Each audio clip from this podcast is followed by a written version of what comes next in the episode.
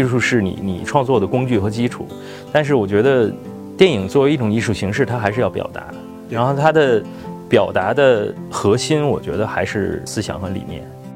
电影能够给到我们的，就是它真的是可以包揽，或者说可以总结继承其他的艺术形式，是的，然后形成了它的那种所谓的艺术形式。视听语言真的只是为了故事服务吗？我觉得不是，就视听语言其实是在为电影服务。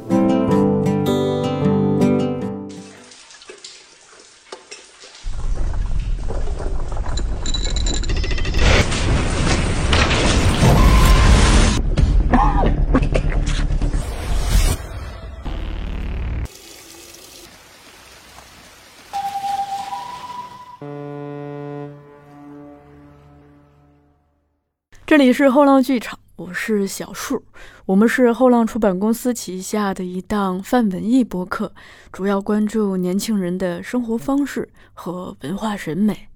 咱们本期节目的嘉宾是著名的声音指导李丹峰老师，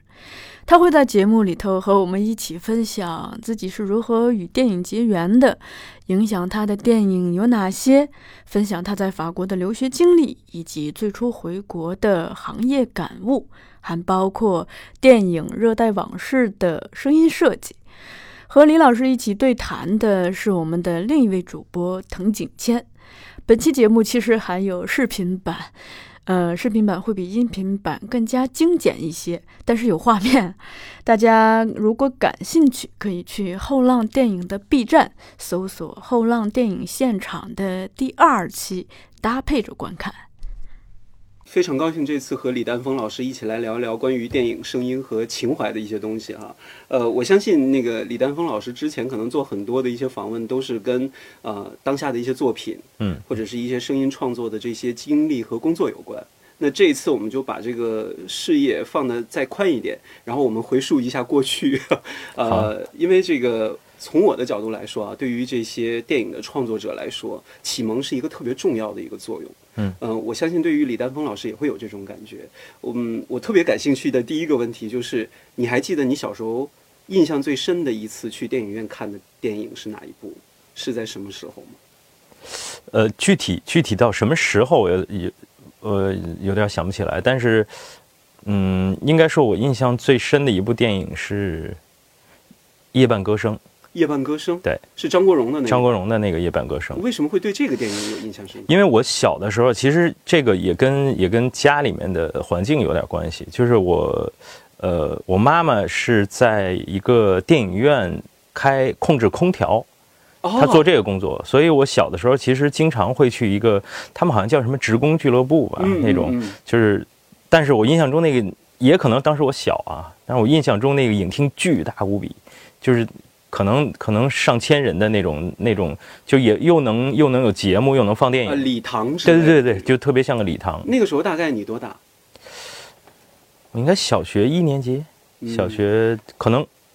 就差不多一年级前后，七年，对，差不多五六五六岁六七岁的那种。就是他那个礼堂特别大，外面还能还有呃乒乓球桌，然后我好像在跟在跟小朋友打乒乓球，然后忽然里面放的电影，就我听到了那首歌，好像是应该是张国荣唱的那首《夜半歌声》的那个歌，主题曲，对，然后呃深情相拥。对，后来就特别想想想去看，但是大人跟我说呢，是说那个片子有点有点吓人，对，他说小朋友不能进去看，所以我印象特别深嘛。然后就是他们越不愿意让我们去看，其实我跟后来跟那个小朋友越越那会儿的那个影院的门口都是那种大黑布遮着嘛，幕布，对，幕布遮着，然后我们就透过那幕布去看。当时不过好像我记得当时是吓着了吧，因为他脸好像被烧的那一幕看到了。对，那个是印象特别深的，但是我觉得特别神奇，就是会有一种强烈的感觉，想去看那个电影是从那首在影院外面，然后听到了里面传出来的那首歌。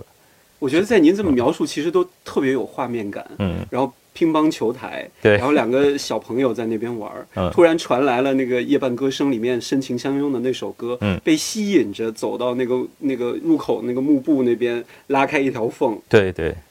我觉得这个本身这个画面感，其实现在看来，就是电影初始情怀的一种带有节点性的这种东西吧。对，现在想起来可能还对之后的选择挺重要的吧。嗯但当时肯定是无意识的嘛，就是只是有这样的一个经历。嗯嗯，那从什么时候开始觉得电影对于自己很重要了呢？开始经常去电影院。其实你的哦这种这个家庭环境来说，其实去电影院是一件很经常的事情。对，小小时候是经常会去看，确实是会经常去看。我觉得真的说电影对于自己觉得重要，应该是应该是大了以后了。嗯就是你，呃，因为我最早是就是从小从小就开始学音乐嘛，我是在中央音乐学院学小号，哦大了以后决定出国去学习。那会儿是当时也是想去法国学作曲，还是想以音乐为主。音乐为主，对。只是真的说对电影感兴趣，还是出国以后，就是在法国的时候，在法国以后，我去的也不算特别早啊，但是相对比较早，两千年以后吧，两千年初的时候，就你也没觉得没什么事儿可干，而且他们不是能办那种年卡嘛？嗯你就办一张年卡就特别便宜，然后你平时没事儿的时候又又学语言嘛，正好就是。你就天天在电影院里泡着，一泡就可能真的是一天看个四五部、五六部是很正常的，嗯因为你从这儿出来，基本上你有那卡再刷一次，你就又去旁边那那一家了。然后就是越看吧，其实就觉得越有意思，因为你一开始的那个志向是说我要学作曲，我要学音乐，但是后来你就发现，其实在一部电影里面，它有音乐元素，对也有很多很多的声音元素。然后其实现在再总结起来，我觉得大家喜欢音乐的，一个是情感的表达，还有一个是对那些音符、音高、频率特别感兴趣。嗯，就你喜欢那些频率和喜欢那些音色，但电影声音里面其实恰恰就包括了这些元素，就是各种不一样的声音、不一样的频率、不一样的音色、不一样的空间，其实就会觉得那个满足感还挺强的。我学了两年语言吧，就是两年语言之后就开始选择专业，就后来就想说，那还是选择电影声音吧。应该选择这个专业，您是唯一一个中国人吧？呃，当时是，当时是，现在其实很多很多。嗯嗯，当时是我们那个学校就就只有我，嗯，现在还吹小号吗？现在不不吹了，都已经放下了。在这个法国开始留学学作曲嘛，最开始这个志向，嗯也是父母会给你这样的一些引导吗？我我还真的其实是自己的选择，都是自己的，都是自己去选择，就是包括一开始去音乐学院学小号、学音乐也是自己的选择。后来比如说你你选择电影声音，其实我现在还在慢慢的在跟家里面灌输我在干嘛，就是他们 真的什么状况啊？不，他们其实就是可能这个专业太偏门了。你要说我拍电影，他们一一开始会想，哦，那你是不是你你当导演的啊？然后说我我我当不了导演。然后说那你是什么？你是摄影演员？就是他们会马上想到这个。对对然后他们好像很难说你做电影声音，他们又不太知道电影声音是干嘛的。对因为大家一个误区，可能一说电影声音会马上想到呃音乐对，是的，啊、但其实就是电影声音是除了音乐以外的所有的你能听到的，对你你听感里面能感受到的东西，其实都属于电影声音的范畴，是的，甚至包括音乐，因为最终我们的混录也是和音乐在一起结合的。对，嗯呃，那在这个法国选择了转换专业的时候，这个过程会不会有一些呃比较需要去磨合的这样的一个一个东西？我觉得还好，因为就是我我认识的很多呃做电影声音的朋友，其实最初也都是学音乐的，哦，就是大家好像是以某种方式，以以音乐的方式打开了一种听觉的一扇门吧，或者说这个对于听感的这个兴趣，然后开始走电影声音的路。对我没觉得有什么难的难，对困难，困难，就是你你感兴趣嘛，你对听感感兴趣。可能电影声音最大的一个好处就是它在某种程度上，它跟视觉是结合的特别紧密的。对，它不像你做音乐的时候，你可能呃，我不是说电影音乐啊，就是说纯做音乐的时候，你可能更多的是一种表达和感受，但它没有那么具象。那电影声音其实。它相对来讲，它有画面，它有一个故事，它有人物，所以在这样的一个一个呈现的基础上，你再去发展吧，就是做更多的创作延展的可能性，这个还是我觉得还是挺有意思的。嗯对，它有依据。在法国学电影声音有什么样的一些和国内有一些不同的这种感觉吗？当然，我知道你之前在国内并没有来研究这一块的。嗯嗯，我后来也是跟一些朋友聊过这个问题，就是我觉得，呃，大的方向其实是一样的，嗯就是都是嗯上学嘛，上学我觉得更多的是一个兴趣的培养过程，就是在那个几年的过程里面，你你到底对这件事情感不感兴趣，其实是最重要的。对，然后在法国，其实可能更多的是，就是像我刚刚说的，看电影的机会，可能当然国内电影学院的朋友也都聊过啊，其实也是很多，它会有很多放映什么的。但是你就在法国那个环境，它它就是你你你买张票可以不停的看嘛，嗯，然后你你用。电影影响自己的这对对艺术的这种认识和感觉。我觉得可能最大的一个不同，就是在你上学、你上课教育以外的不同。就是我记得那段时间，可能最有趣，也是最对我可能审美的一个取向最重要的一点，就是跟朋友聚会。就是因为在法国那个环境，就是可能你认识的那个圈子也都是学电影的呀，对什么那这些人、这些朋友，然后他们在一起，就是我我们可能比如放学了或者节假日啊，大家都会聚，然后聚在一起，什么喝喝酒啊，聊聊天儿，然后聊的话题也都是在聊电影。然后我觉得可能比较有意思的是，就是你聊着聊着能吵起来。我最好的两个朋友嘛，一个是现在就是呃很有名的剪辑师马修，嗯，对，那当时也是跟我们在一起。然后还有一个是阿尔及利亚法国裔的一个导演叫 Damian，嗯，对他也是之前也有作品入了戛纳。然后我我就我们仨基本上就会吵，因为我们喜欢的东西不太一样。嗯，就是你总的那个方向可能是是一致的，但你可能喜欢的导演，比如说你今天，我觉得那会儿就是比较有意思，就是可能你你今天看了一部呃贾木什的片子，因为我是贾木什的大粉丝，我也是。对，所以我就会疯狂的捍卫他的电影。然后呢，然后其他的人呢，可能比如说像像丹米昂，他最喜欢的是呃伊朗阿巴斯，嗯，然后他就阿巴斯的那个片子出来，他就会捍卫。风格完全不同。对，但其实都是我觉得是一种电影审美的培养那个过程。对，就是大家在吵的过程里面，你要试试图去说服对方，就是你为什么会喜欢他。当然，这个喜欢不喜欢都是很个人化的东西啊，他们都是就是我我们说伟大的导演。对对，但是在这个基础上，就是你你要说服对方，你就要组织，你就要去去思考，然后你还要去看他的作品。对你要去看他的作品。我觉得这个过程是特别特别有有意义的，就是对于你的对于电影的思考和电影审美的思考是非常有用的。嗯，我我其实发现就是就也工作了这么多年，我感觉好像那个审美的培养是似乎是最重要的，就是它超过技术。当然技术也很重要啊，技术是你你创作的工具和基础。但是我觉得电影作为一种艺术形式，它还是要表达，然后它的表达的核心，我觉得还是思想和理念。那一段时间的那个就是大家的争吵或者大家的。呃，我觉得更多的是一种讨论和思考，对电影思考是是很重要的。现在还会有这样的一群人跟你进行这样的一些，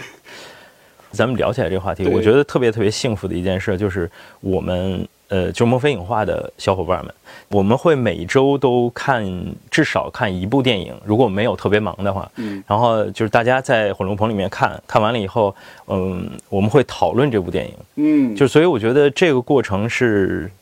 对，就差不多已经有快半年、一年的时间吧。就是这个这个过程真的是非常，嗯，最近一部争吵的电影是什么？呃，倒就我我们倒很少就是特别争吵啊，嗯就是就比如说像我们之前看了嗯。金属之声，因为金属之声是是声音上比较热门的一个片子嘛，然后我们就会呃觉得它有很多东西特别有意思，嗯，但是呢，有很多东西我们又会从一个我们如果是是能够参与到这部电影里面，我们会怎么做？就是我觉得那个思考是双方面，就是你会欣赏他的做法，但同时你又会觉得，哎，是不是这儿我们可能还能玩点不一样的？对，就这种思考是特别有趣的。我觉得这个才是现在当下创作者非常具有应该要去做的，因为现在呃，无论是从观众的角度，或者是呃很多人的角度，可能都是站在一个很主观的一个角度来探讨。嗯但是对于这种深入的，或者是这种针对某一个工种也好，或者是演员、导演啊不同角度也好，进行这种探讨，我觉得是是一件特别痛快的事情。对对，就是你会觉得你投入到这里面的原因是你对他感兴趣，你你你真的喜欢他的原因也是因为，就是他能够，就是我们常说的一句话嘛，就是说做电影的人他到底最根儿上他是喜欢什么，他才会去做电影。我觉得可能更多的一个愿意参与到电影里面，就是喜欢分享。就是喜欢交流和分享。因为纵观这几种艺术形式嘛，就是你的你到了电影所谓的这个第七艺术，它的最大的不同，我觉得就是它的工业化和群体性，它会需要一个工业化去支撑，然后它的形式里面又包括了所谓的呃，大家要到一个地方去看一个东西，那种群体的感觉是很重要的。嗯所以我们可能做电影的人更喜欢的是群居吧，就是大家在一起能够去讨论一件事儿，然后比如说我们我们要做一个声音或者要做一个什么设计的时候，我们一块儿去聊，一块儿去推翻我们之前的想法，再建立某种我们觉得合适或者成型的一种一种创作方向和语言。我觉得那个过程是特别有趣的。嗯，你让我听到了完全另外的一种声音，就是我之前也是跟，当然那那个之前的那些可能呃参与访谈的这些朋友啊，可能都是年龄稍长一点儿的，他们就是享受孤独。这个其实我觉得都是两种极致的这种状态嘛。嗯嗯嗯呃，而且我是觉得，真的把自己关到电影院里，其实就是享受孤独的一个状态。嗯，呃，这回又说起来了，你的这个审美影响的这个养成是在法国看电影的那段时间。嗯，贾木许，呃，是贾木许贾木许，嗯，对，应该也是在那个时候开始成为你很欣赏的一个导演。对，对，你欣赏他的原因都有哪些？呢？我特别喜欢他的一个一点就是，他有一种特别冷静的幽默，嗯。然后那个幽默是让你，就是你你会笑，但你不会傻笑。嗯，就我觉得这件事情是特别难做到的，而且他有一种很强烈的对于社会的一种观察和感受，嗯。然后对于人性的所谓的孤独和行走，就是我最最欣赏的，他有两个点，我很欣赏他电影里面，一个是他的所谓的就是贾木实式的呃轨道镜头 traveling traveling，就是他。他从最早的那种平行移动，到后来航拍，到后来怎么样，反正我就觉得特别有意思。就是你每次看他的那个移动，其实都是一个主题，就是人的行走，就是人物在一个空间里面的行走，或者说人物在空间里面那种所谓的寻找那个过程，那个感受是特别有意思的。让你第一次爱上他的电影是哪？当白楼，当然不是他第一部啊，对对对，嗯嗯，就是哎，那演员也太棒了。然后对，当白露是最明显的例子，就是我喜欢他第二点，就是我觉得他对于音乐的敏感度真的太高了。嗯就是你看《当白露》里面的演员是我超喜欢的 Tom Waits，嗯对吧？就是 Tom Waits 音乐也是特别特别有意思的。然后就是呃，另外一个应该是 John Lurie，对，也是一个美国很很有名的一个爵士乐手。对，啊，然后他包括他其实后面的所有的片子也都是你你呃 Dead Man 的时候，就是已经可以让呃好像对，然后那个作曲就是应该是央卫吧，还是、嗯。呃不是呃他永远都是会和这些就是音乐人或者是来合作。对对，或者是非常非常好的有表现力的那那那些演员，我觉得就是后来看到了那个 Ghost Dog 的灵灵魂狗吧，嗯就是看到那个的时候就发现，哦，他的音音乐品味真的是太宽了。然后他又开始有有电子跟 rap 的那那种成分在里面，但又很好听，很有意思。嗯，对我觉得就是这可能也是电影能够给到我们的，就是它真的是可以包揽，或者说可以总结继承其他的艺术形式。是的。然后形成了他的那种所谓的艺术形式。呃，除了您说说的这些，我对他印象最深的一个就是那个日本的有关的那个，就是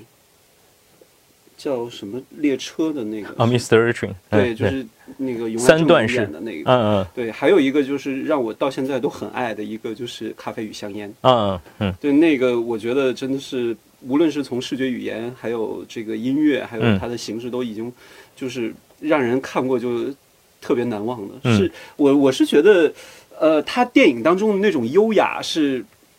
有着自己独有的那种风格对的。对对是，再加上那一头白头发，对白白头发应该是对对是属于 fashion 嘛？我一直怀疑他的头发是自己染的。对他眉毛还挺黑的嘛。对，呃，其实说到了这么多，这个在法国的这个经历给你带来这么大的影响，嗯，为什么没有想继续在法国待下去呢？这个其实是当时还挺决绝的。嗯这呃，我们最初呃是零六年的时候，应该哎是零五还是零六年？就是当时我就跟呃马修跟戴米昂一起回国拍了一个纪录片，叫《小贾回家》。你那个时候是导演的身份吗？啊，不是，我是我是我算翻译、副导演和录音吧。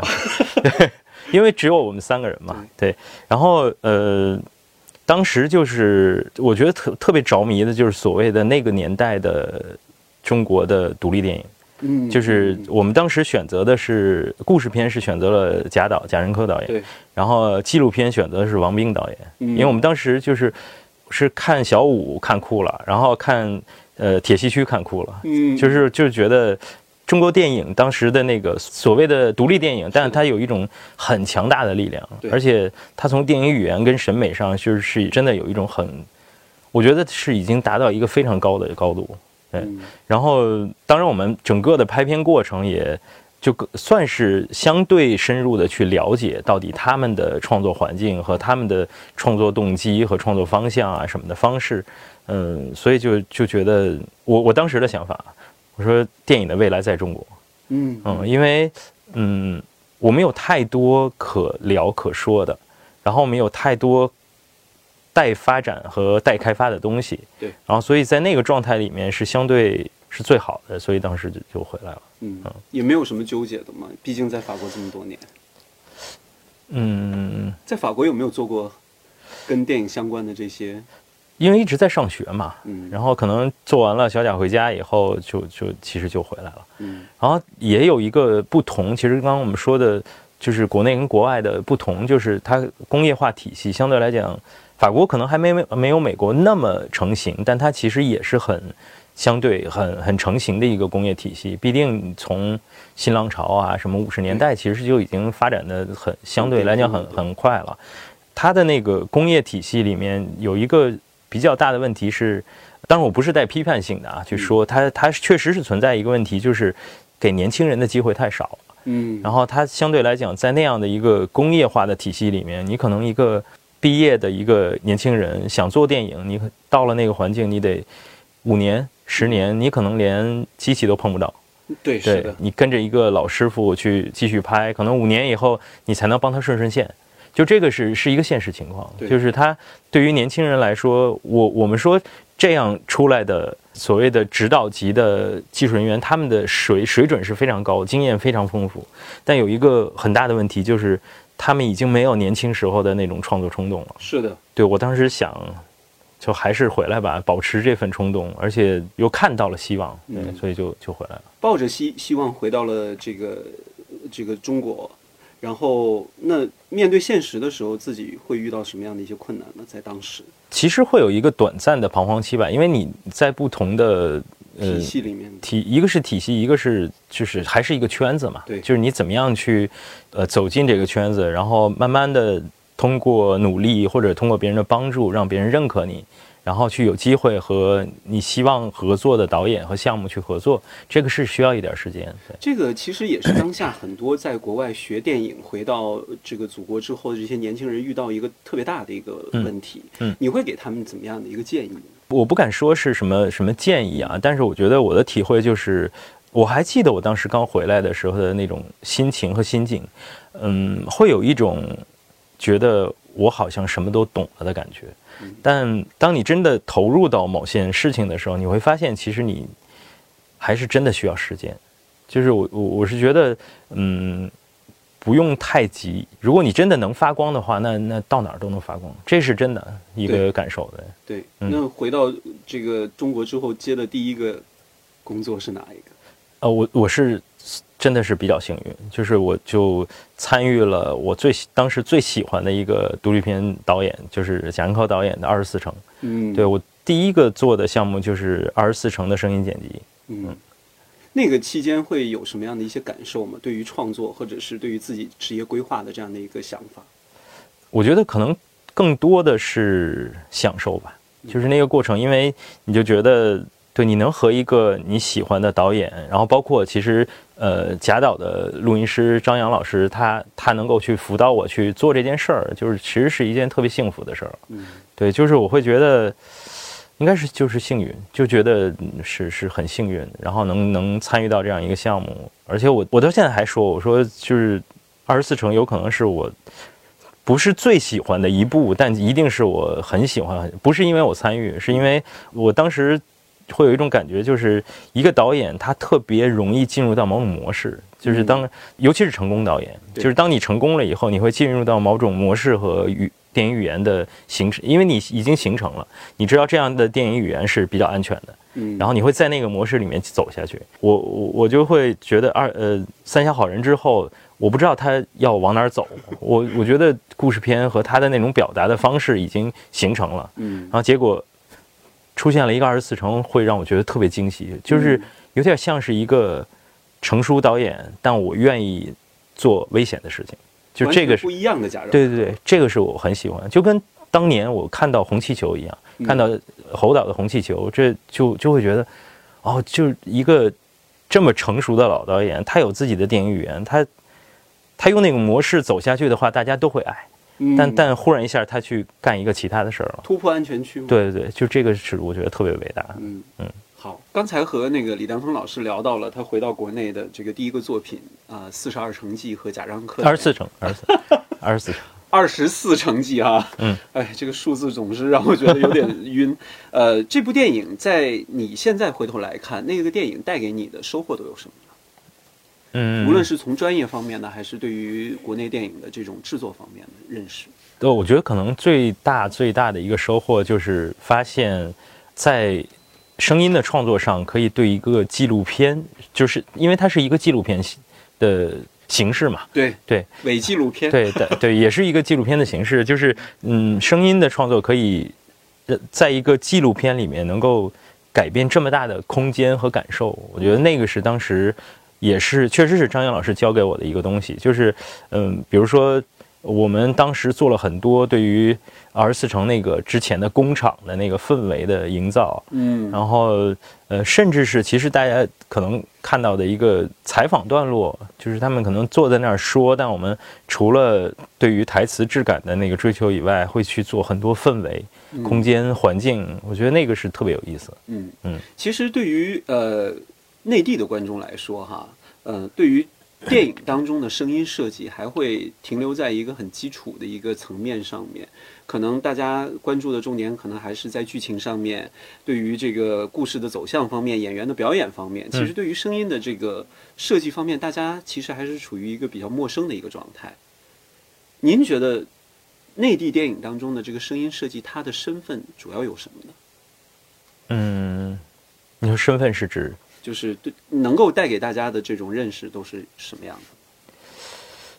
对，我觉得可能大家会，比如说，呃，看一部电影会去注意到声音的时候，可能更多的是大家会聊音乐，嗯，就是说，嗯、对，这是我碰到的一个，比如说像大的一个对一些朋友啊，或者像像我爸爸妈妈什么的，就是他们会说，哎，这音乐挺好的。然后，嗯，对，大家会可能这个方面会有一点点误区，就会觉得，呃，电影声音是音乐，或者电影声音是台词，嗯，就是他们会注意到，的听觉，对，注意到的可能是人说话，就是你们，呃，当我去跟人说我是呃做电影声音的时候，人家会说，哦，那你们现场是不是举个杆儿录台词？就是我说我说我说，我说是的，这是我们的工作之一。对，就是，但是其实除了台词部分，当然音乐其实是属于音乐的作曲的创作范畴，只有最后的混录和才是和音和声音之间有结合。之外，其实在一部电影里面能够听到的所有的声音，其实都是电影声音的创作范畴。嗯，对。呃，那你作为一个这个个人来说哈，你对于声音电影声里面的声音的这个启蒙或者是印象，是从有有一部明确的电影吗？还是从什么样的一个特定的一个阶段？我觉得好像呃也是从上学的时候啊，就是说我真的选择做学电影声音的时候，有两部其实是有两部电影对我电影声音的启蒙特别特别重要的。然后一部是呃科波拉导演的《现代启示录》，嗯。嗯，就是当时我们上学的时候，老师也给我们拉过片，然后就是当他给我们讲到那个开篇的直升飞机和那个风扇之间的转换，然后包括对于他们怎么样去设计呃演员他开始那段对白的质感，然后最后是说把一个话筒，呃他们选择了无数的话筒，怎么样去录那个声音质感，然后最后贴的特别特别的近，就用各种办法去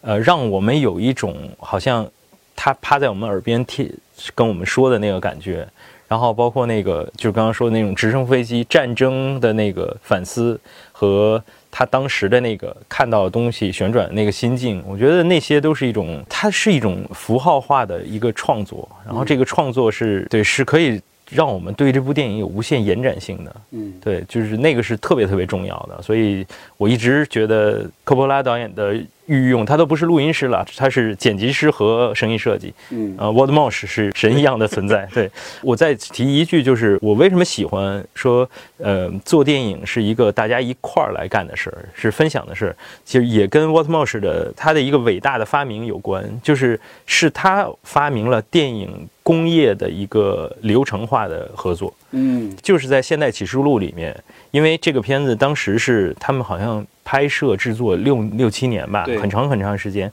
然后在这个过程里面，Walt Mosh 发明了一种方式，就是呃，把一个电影的所有的部门拆开，然后他会去给大家开会。他会去给大家去策划这件事情，也就是说我们现在所说的呃声音指导嘛，sound supervisor，就是实际上是从他开始去让，比如说有对白处理部门，有动效处理部门，有环境处理的部门，然后有呃的音效的部门，foley 的部门，就所有的这些人怎么样去把一个东西整合起来，去完成一个电影，我觉得这就是一个。他意识到了一个电影的声音或者一个电影的制作是一个集体的事情，然后他怎么样让这个集体去完成一个大家共同的一个创作，帮助导演去表达，然后达到一种影片所希望或者所应该去呈现的样子。我觉得这个是一个特别伟大的一件事，就是他真的是发明了电影声音制作工业的一个体系，一个体系。我觉得，对我我我特别喜欢这种。创造体系的人，就是创造体系或者创造一种方式的这这种人，觉得他们特别伟大。也会有这样的一个计划和这样的一个动作吗？我我我我没办法变得那么伟大，但是就是呃，我们在希望做的一件事儿，就是也是在每一部电影里面能够，就现在我们真的是就我们墨菲所有的小伙伴们，大家在共同做的一件事，就是希望在。我们参与的每一部电影创作里面，能够创建一种属于我们又属于这部电影的声音符号系统。其实，嗯，已经前面做的有几部电影，我们都在尝试着做这件事儿。嗯，好，第二部是什么呢？啊，第二部是那 我还记得 哦，对对对，第二部是是一个呃英国导演，呃叫德里克贾曼还是什么，我不知道，就是那个那个很资深的一个同志导演。对对，他蓝吗？蓝。就当时我们看的时候，老师给我们放的时候，我们就都傻了。然后开始你刚上学的人嘛，大家还在那看呀，说老师说你们不用看了。就是这样的，你们可以闭上眼睛开始。都是一个蓝色的屏幕。对，它其实就是一个蓝屏，因为当时跟我们讲那个背景，就是导演他因为艾滋病吧，还是什么疾病，反正就是他眼睛开始越来视力越来越差，是的，他看不见了，所以最后就是一个蓝屏，整个全部电影是一个蓝屏，然后通过很多声音剪辑和好像还有很多音乐朋友对。去做的那个那个系统，就我觉得真的。太神奇了，就是那个可能是更纯粹的一个电影声音，声音电影，对对，它是一个声音电影，对。声音电影，嗯，我觉得这个魅力是是特别无穷的，对对，呃，其实从我这边对于电影声音的一个启蒙是比较早的，因为那个八十年代生人，其实在经历八十年代初的时候，大家都会有一个很特别一个经历，嗯，就是听收音机，嗯，听收音机里面呢，还有一个很重要的一种艺术的表现形式，就是电影录音剪辑，嗯嗯嗯。这种电影录音剪辑呢，就把电影里的声音再加上这个解说员的旁白，嗯，就组合成一个跟电影长度差不多的这样的一个精华版，嗯，然后放到收音机里。因为那个时候大家去看电影院都是几毛钱嘛，呃，可能很多人会去看好好多遍，但都觉得不过瘾，嗯，他就通过这个电影录音剪辑再来回味那种电影的声音。对对对。对。通过这个呢，我又认识到了当时有一个电影的这个技术工种叫做拟音师，嗯。就模拟各种各样的声音，我看他们有通过这个鞋子拍腿来模拟马跑动的声音，嗯嗯，然后通过这个卡带的这个磁带的这个芯儿，然后模拟草坪上走路的声音，嗯，我觉得这个是特别奇妙的，嗯，有的时候那个时候会觉得电影里面的声音，哦，那个时候没有同期声。可能现在那个时候很多的一些声音设计都是通过棚里面不同的这种场景，嗯走路的声音啊，或者是打斗的声音啊，刀枪棍棒的那些声音，包括你去套招的那些拳头的声音，都是通过缠着这个布，然后通过这种移动来发出的那种声音。我觉得那个时候让我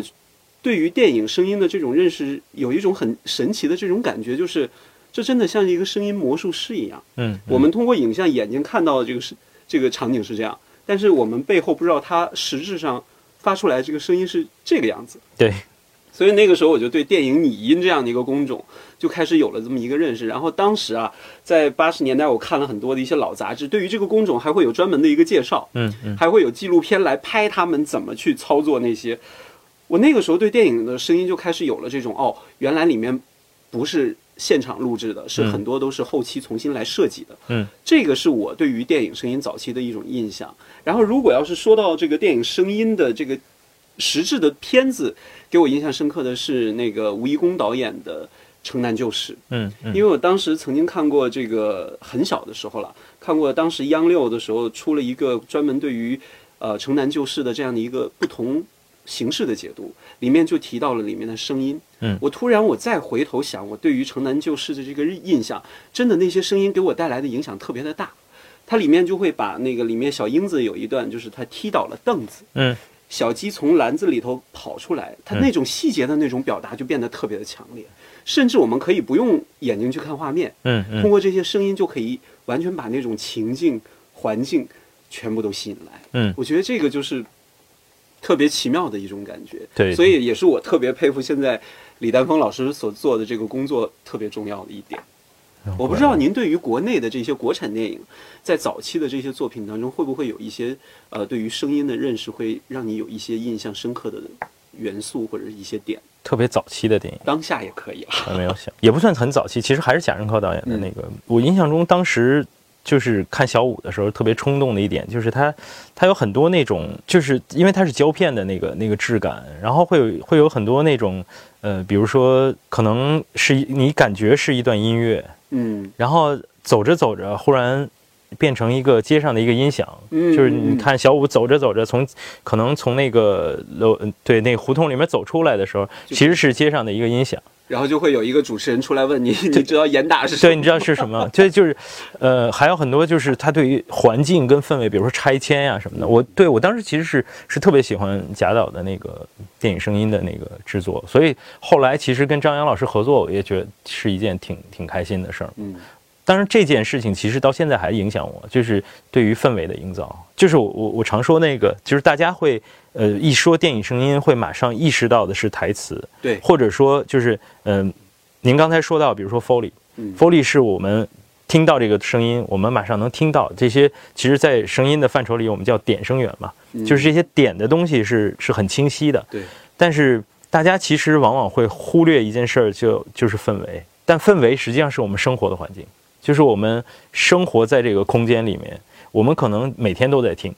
就比如说我们在家里面的时候，嗯它也不是纯粹安静，就是你在家里面的时候，也会可能有外面空调机的声音，然后有有有鸟叫啊，远处的这个打桩的声音，对你马上其实所有这些东西都会建立一个呃时间和空间的概念，就是你这个人。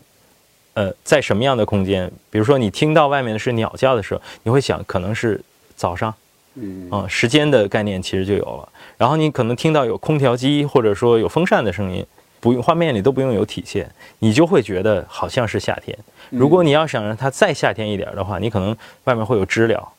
当然，我说的都是特别直接的东西了啊，就外面会有知了。然后你可能让它再燥热一点，就像就像您说的，外面可能还施施工，旁边有电锯滋滋滋在响，它就会更燥热、更难受。对，就所以我觉得，或者就是还是同样一个房间，就可能我们只拍一个人坐在一个特别近景，在一个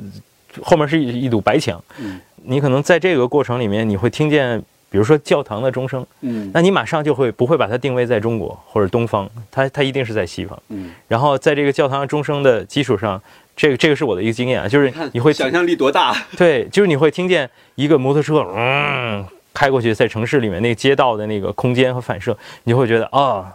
有可能是巴黎，因为巴黎经常会听到这种。我刚想问你一个问题，就是你在巴黎学习生活那么久，那段经历给你影响这么大，你用一个声音来形容你印象中的巴黎是会用哪一种声音？对，我觉得就是摩托车，真的就是很神奇的一件事。它街都特别小嘛，然后那个摩托车在那街里面一开起来，声音就特别大，所以你就经常会听见嗯一辆摩托车过去，还是挺有意思的一个感觉。对，嗯，那个之前这个李丹峰老师也跟我说了啊，就是在这个现在在自己呃墨菲影画这样一个团队里面嘛。就会经常和不同的剧组来合作，嗯，会搭建一个舒服的一个体系。那目前合作的这么多的这个剧组和和这个导演和作品嘛，有没有哪一个剧组的这个体系是特别舒服、特别难忘和特别深刻的？我觉得都还挺舒服的，因为我觉得第一点啊，是我觉得嗯，现在。大家就是，尤其是创作者、导演层面啊，或者是制片人层面，他们其实对于电影声音越来越重视，这是有目共睹的。就是，嗯，大家会意识到，电影作为一种新的艺术形式，它其实应该有新的可能性。嗯，或者说，电影声音的介入是对电影这种艺术形式一种补充也好，或者说一种新的。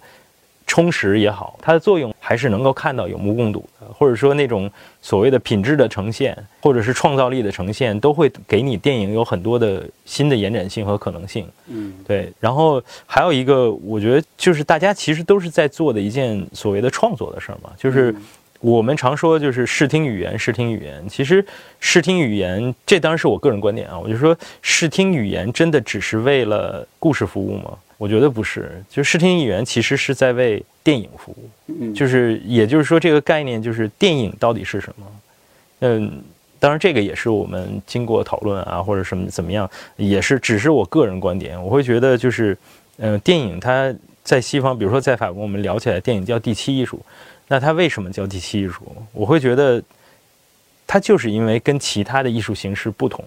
就是它其实也是站在。其他的那种艺术形式的肩膀上，巨人的肩膀上再往前走，当然它的基础是是文学，它的基础是戏剧表演，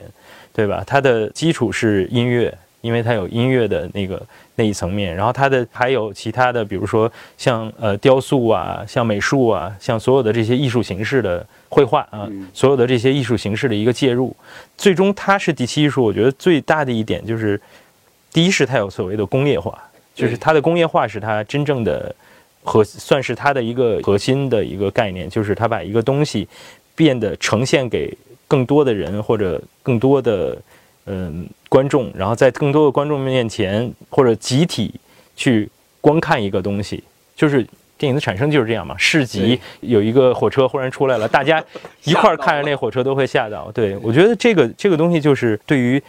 其他的艺术形式的一个延展，更新的一点就是。第一是它的工业化，第二是它所谓的视听语言。嗯，所以我其实不太认同一个观点，就是，嗯，大家常常会说，呃，视听语言是为内容服务的，很好看的画面、好听的音乐、好听的声音、有创造力的声音、好的表演，所有这些都应该为故事服务。嗯，我我我个人不太认同这个观点的原因是，我觉得所有的这一切对于电影来说都是内容。嗯，就是电影真正的形式是什么？电影的形式不是视听语言，电影的形式是大家要去一个电影院买票，坐在那儿看，综合魅力。对，这个才是它的形式。对，呃，或者我换一种方法来问啊，嗯嗯，你合作最难的一个项目是什么？这种难不只不不是，这只是在这个技术方面层面来说的。最难的项目，对，嗯，我觉得可能就是呃。当然也是也是在不同的不同时期有不同的难点，就是呃可能当时觉得第一个最难的项目应该是地球，地球最后的夜晚。对，它的难是在哪儿，在哪里呢？在当时来看，就是我们在尝试着去创新，就是不管是从它的技术模式上和创作模式上都是在创新。我觉得整体都是一个创新的一个状况。它。因为我们那个是呃之前，当然我觉得肯定会有啊，只是我们的认知可能有限。但是在那个有限的的层面上，我们会觉得我们选择了呃用二 D 和三 D 的转换。对。那我们声音上要选择从七点一到全景声的转换，这个是就是我的认知里是没有的。当然肯定是存在的啊，在这世界上什么都会存在，但是对于我们来说是新的，所以我们去要去想怎么样在前半部分。二 D 部分让我们感觉是一个相对传统的一个五点一或者七点一的环绕声的一个呈现。那到了嗯三 D 部分，怎么样忽然让大家感觉它变立体了，变成全景声了？对，就是这个。从技术层面是是难的，但是你做起来的时候就觉得很享受啊，这个过程就很有意思。然后，嗯，从创作层面可能比较难的一点就是，我们其实是希望打破现实，就是把很多现实的东西让它更有梦境跟梦幻的感觉。然后还有一个可能最有意思的就是，我们其实一开始一直在聊的一个所谓的听见星星的声音嘛，然后那个是真的卡了很久，就是说怎么样最后让大家听到那个。星星的声音是什么？我觉得毕赣导演本身他的这个这个双子座的这种跳脱啊，我觉得不是一般人能够能够能够抓得住的。对他是有某种浪漫主义、理想化的浪漫主义，而且这种这种状态，其实在当下的新导演当中，其实特别少见。现在慢慢的，我觉得越来越多了。对，我知道那个李丹峰老师跟很多的一些年轻的这些导演来合作，嗯，呃，这个很多像这个顾晓刚啊。还有包括这个呃《热带往事》的温世培，嗯，吸引你的这些导演会不会有什么样的一些哪些点会吸引到你，或者是你会觉得这帮年轻导演上面身上的这些亮点又是什么呢？从你的这个工作角度来讲，对，我觉得嗯非常重要的一点就是他们希望尝试不一样的东西，然后他们也希望呃我们能够真正投入，就是我们整个声音的部门是能够。投入到这个影片的创作里面，然后给这个影片带来新的东西，就这个是会让我觉得是特别享受的过程。我们不是为了完成一部片子，把它做成所谓的嗯要有什么样的工业标准，而是我们在尝试着做一个创作。当然，这个前提是导演本身。我觉得这些年轻导演他们真的是，就他们有这个意识，他们希望自己发明自己的。啊，当然这个发明是带引号的。我知道，他们他们希望尝试着去做不一样的表达，或者新的电影语言的表达。他们更希望就是其实跟我们的合作里面，在电影声音方面，我们能能够给这个电影带来不一样的东西。嗯嗯。那目前合作的这么多的新导演，有哪一部呃电影的这种创作当中，除了像《地球》这种的那种创新的那种感觉，会让你有一种特别有成就感的存在的作品？嗯，成就感其实那那比如说最近上映的《热带往事》是是会有这种感觉，因为嗯，当然这个也是我我之前提到的那个就是看片，就是大家我们墨菲一起看片，我们当时呃应该是我们在对前十部吧看看过的呃影片之一，就是一个呃有一部影片叫《你从未在此》，就是也是很类型的，然后是那个菲尼克斯凤凰主演的那个那个片，然后。呃，我们当时就是特别特别的震惊。那个是属于音乐类型的传记片吗？呃，不是，是一个故事片，就是他是一个杀手嘛。哦哦，你从从未啊，是你从小女孩的那个故事。你从未在此，对对对，小女孩的那个。对对对对，他们两个都是有一点抑郁症，家庭原因啊。最后他死掉了。对，呃，应该是没死吧。反正他给自己开了一枪，对，然后反正就是那个片子，呃，我们当时最震惊的一点是，是他的声音的表现力和动态是太大胆了，就是我们会觉得大家永远是我们，尤其是做声音的人，我们大家会去，呃，在混音的过程里，当然这件事一定要做的，就是我们在混音的过程里，我们会去看表，我们会去听一些声音标准，但是我我从来没有听过一个电影的混音和电影的声音的呈现是那么强动态的。就是它会细腻到，在一个，比如说你在一个房间里面，能听到一个咖啡壶咕噜咕噜咕噜在那响。当然，这个选择就是跟演员、跟当时的人物的心境是有关的。但是，可能在这个之后，马上你会你会听见一个声音巨响、巨大的一个一个车或者经过或者怎么样划过，就有这样的一个冲突。对他的那个。动态就是我们所说的从最小到最大的那个、那个、那个刺激是非常非常强烈，包括那音乐的打击乐的冲击。所以就是我提这个片子的原因，是因为这个其实是我跟呃温世培导演第一次见面，我们俩共同的一个嗨点。就是我看过了《热带往事》的样片之后，我们有一个共同的嗨点，就是我们要，我们是不是可以尝试大胆的去尝试做一个。这么大动态的片子，或者说像你从未在此一样，我们我们去打破一些东西，然后所以就是最终我觉得那个那个结果，其实我我们是高兴的，是满意的，就是我们会去做大动态，然后会去做很多心理和心理的外化，会去做很多其实就是甚至是有一点刺激的设计的感受的东西。就比如说那种人物打斗起来，我们可能不想说把它做实，做一群人在那打。当然，我们也大量的拟音也都做了，但最后的一个声音最终设设计的选择是可能会听见那上面有那种。地铁，然后那个铁轨磨在磨在铁路上那种特别尖锐的那种感觉，对，就是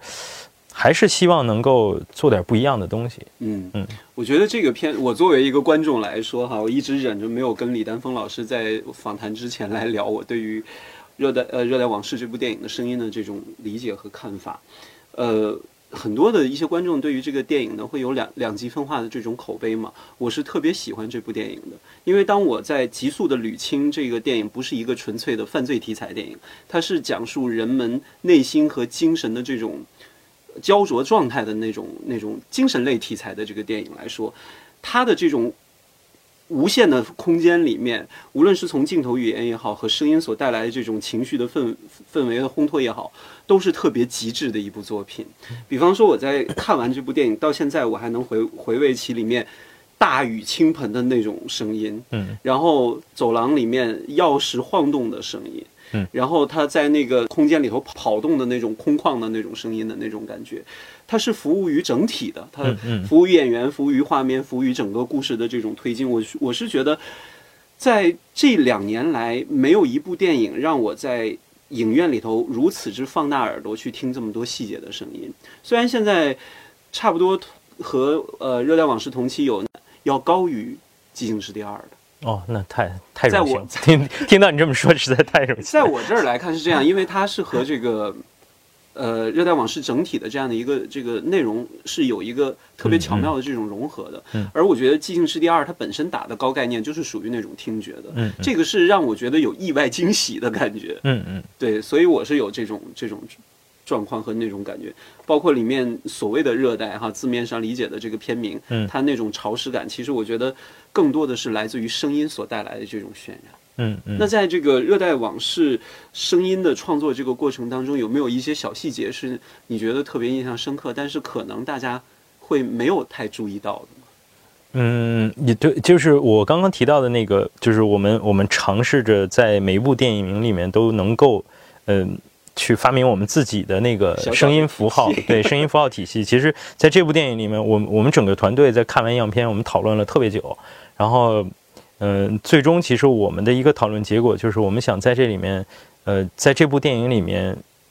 呃，就是融入一种所谓的旋转的概念。就是这个旋转的概念是来自于人物的，因为他是一个呃人物，就是学明这个人物是一个。呃，修空调嘛，他他的工作是做这个，然后所以我们就想，他修空调，那他有什么东西是可以是他的日常？但这个东西其实对于其他人来说是一种困扰。我们想，就有可能是风扇的那个转动，铁皮之间的摩擦，风扇的转动。然后，那其实导演在拍摄的过程里面，他也有这样的概念了。他已经在拍摄的时候，在美术的设计上，他会学明住的那个空间有一个排风扇。在不停的转，对，然后他到了警察局以后，有很多那种风扇在在转动。当然，就是他到了张艾嘉的家里是有空调，有空调，对，也有风扇在转。就是其实所有的这些东西，让我们，当然我们后来就衍生出一种，我们觉得有有某种东西在压迫，在监视着他。因为影片里面没有出现直升飞机，但是其实直升飞机这个元素是我们在声音设计里面的一个概念。就是我们要让这个东西，其实，嗯，所有旋转的和轮回，包括表的声音，其实我们做的也都没有那么现实，就是也是把它消稍微提取出来，变成一种人物内心的外化。然后风扇的声音，呃，甚至是火车铁轨的那种摩擦和转动的声音，还有那个出事以后的那个车轮的转动，对，然后还有包括，嗯。六合彩就是他在开车之前就撞到的时候，有一个六合彩的那个那个摇球的咣咣咣那那种转动的声音，呃，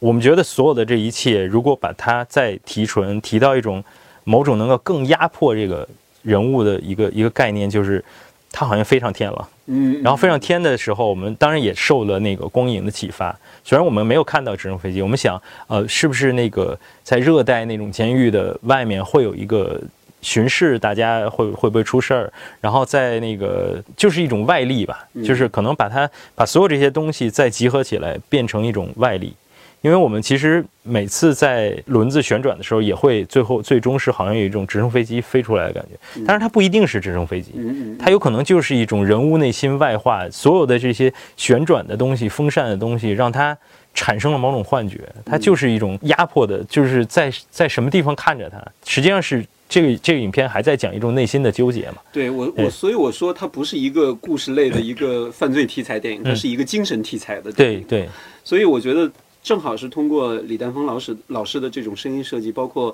视觉镜头的一些很花心思的那种巧妙的这个构图也好。我我们的团队，